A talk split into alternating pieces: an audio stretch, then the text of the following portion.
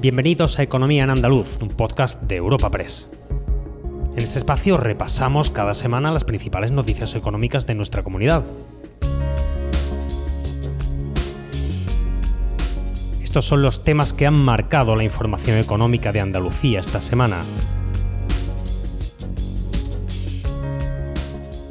La huelga general convocada por los trabajadores de CaixaBank esta semana en diferentes puntos de Andalucía contra el expediente de regulación de empleo en el banco ha sido una de las noticias más destacadas en el ámbito económico. Según los convocantes, la plantilla se ha tomado en serio el desafío que tiene por delante para mejorar los términos del despido colectivo que afecta con las condiciones actuales a más de un millar de trabajadores en la comunidad. Los sindicatos se han planteado como primer objetivo en la negociación que las salidas sean voluntarias. Desde que la dirección de CaixaBank y la representación sindical conformaron la mesa de negociación del ERE hace más de dos meses, se han producido avances en cuanto al número de despidos previstos, que en estos momentos están fijados en 7.400 para el conjunto del país. Espacio patrocinado por la Asociación de Trabajadores Autónomos ATA.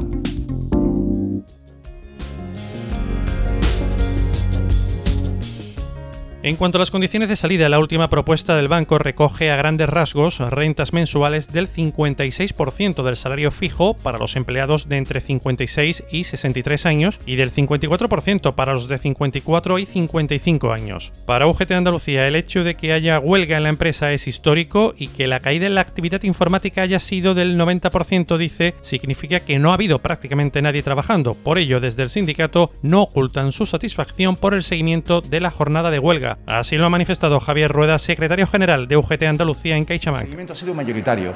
¿Qué pide la plantilla con esta movilización?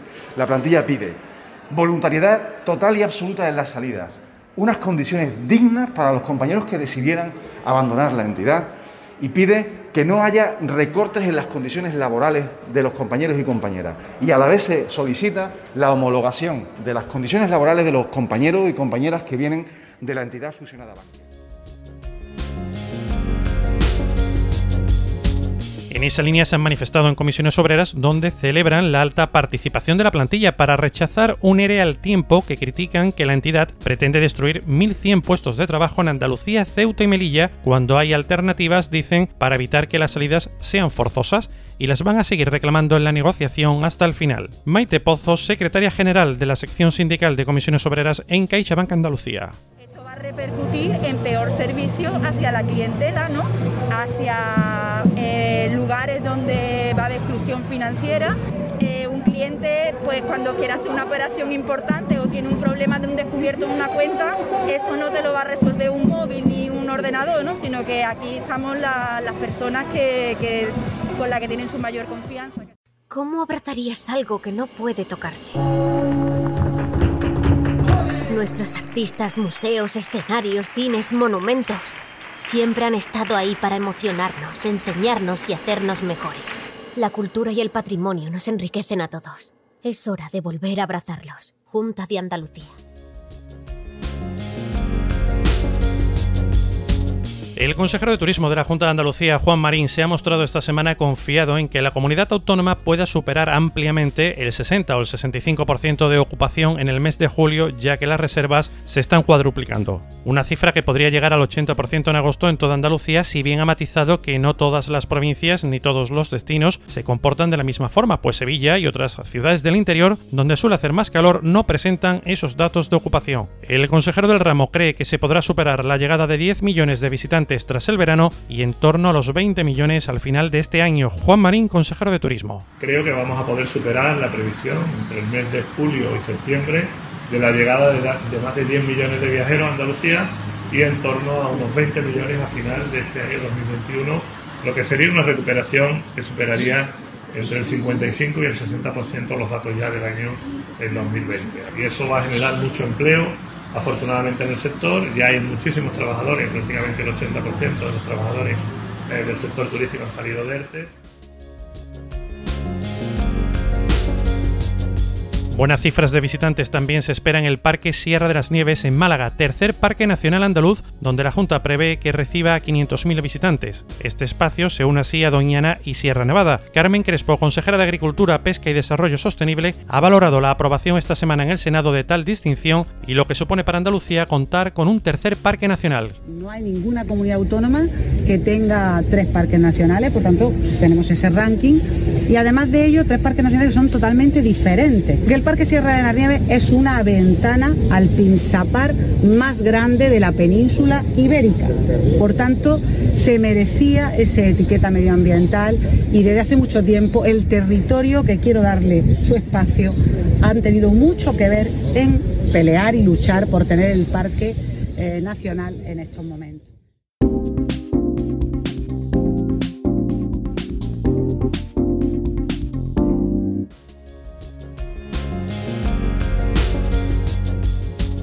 La consejera de Empleo, Formación y Trabajo Autónomo Rocío Blanco ha avanzado esta semana que su departamento va a resolver a principios de agosto las primeras solicitudes de las ayudas dirigidas al apoyo a la solvencia y reducción del endeudamiento de empresas y autónomos ayudas que están financiadas con 1.109 millones de euros. La consejera ha destacado que pese a la carga burocrática que marca el decreto estatal de estas subvenciones, van a poderse tramitar en apenas dos meses los primeros expedientes. Rocío Blanco, consejera de Empleo. Eh, nosotros, a pesar de los requisitos que, que nos vienen del Real Decreto Ley, hemos intentado simplificar al máximo el procedimiento administrativo, lo hemos automatizado.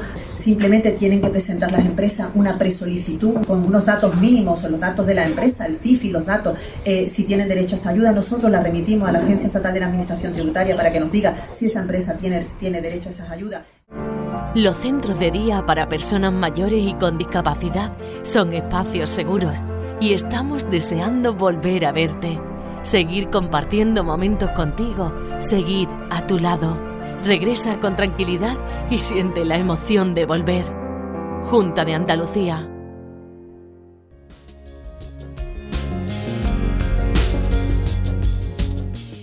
Cambiamos de asunto. El plan Sumamos Salud más Economía para la vacunación de trabajadores se desarrolla desde esta semana también en Córdoba. Se trata de un plan, como saben, impulsado por la Confederación de Empresarios de Andalucía y con el respaldo de la Confederación de Empresarios de Córdoba, en colaboración con las Consejerías de Salud y Familias y de Empleo de la Junta de Andalucía. En la primera jornada han tenido protagonismo el sector del taxi, empleados del Parque Joyero, de Caja Rural y de talleres de vehículos. Al respecto, el presidente de la CEA, Javier González de Lara, ha resaltado la extraordinaria capilaridad del plan Sumamos en Andalucía, del que se van a beneficiar como mínimo 7.000 trabajadores de más de 80 empresas, porque esta cifra dice crece a diario con nuevas adhesiones. Javier González de Lara. Eh, no tenemos fórmulas magistrales, pero sin duda esta es la, la vía, la vía como ustedes habrán podido ver y concluyo de cómo los sanitarios públicos colaboran con los sanitarios privados, cómo esa unión de esfuerzo consiguen descargar a este sistema público que tanto está haciendo por la salud de todos los andaluces y por la salud de todos los cordobeses. El presidente de ATA, Lorenzo Mora, ha apuntado que esta es la primera vacunación a taxistas en España, un servicio esencial durante la pandemia que ha estado trabajando, como ha subrayado, en momentos muy complicados. Lorenzo Mor, durante esta jornada de vacunación que se ha desarrollado en la sede de este sector, ha reconocido la labor impagable de estos profesionales. Es importante y todos lo estamos viendo, a más vacunación, mayor reactivación. Llevamos muy buen ritmo, muy buen ritmo. Yo creo que, que, Andalucía va mucho mejor que otras comunidades en el ritmo de vacunación, pero ojalá, ojalá podamos tener un verano importante, un verano donde seamos capaces de reactivar económicamente esta comunidad. Y una cosa más al cierre, el anuncio de la Junta de Andalucía de crear un centro de control y gestión de todo el transporte público hasta el que no es de competencia autonómica, así como un plan de digitalización. El objetivo de este proyecto es ofrecer mejoras permanentes y adaptarse a las necesidades de los usuarios. Se persigue así optimizar las frecuencias de paso y la puntualidad del servicio. Marifran Carazo, consejera de Fomento, Infraestructuras y Ordenación del Territorio. Andalucía será la primera, la primera comunidad autónoma que contará con un centro de gestión de control de todo el transporte público hasta el que no es de competencia autonómica para poder favorecer esas mejoras, recabar información, que es fundamental para mejorar frecuencia, la puntualidad del servicio. Ha de ser lo más atractivo posible.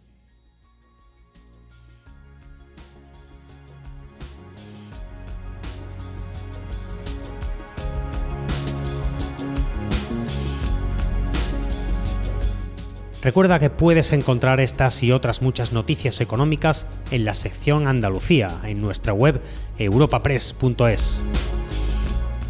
Puedes suscribirte a este programa y al resto de podcast de Europa Press a través de Spotify, Apple Podcast, Evox o Google Podcast.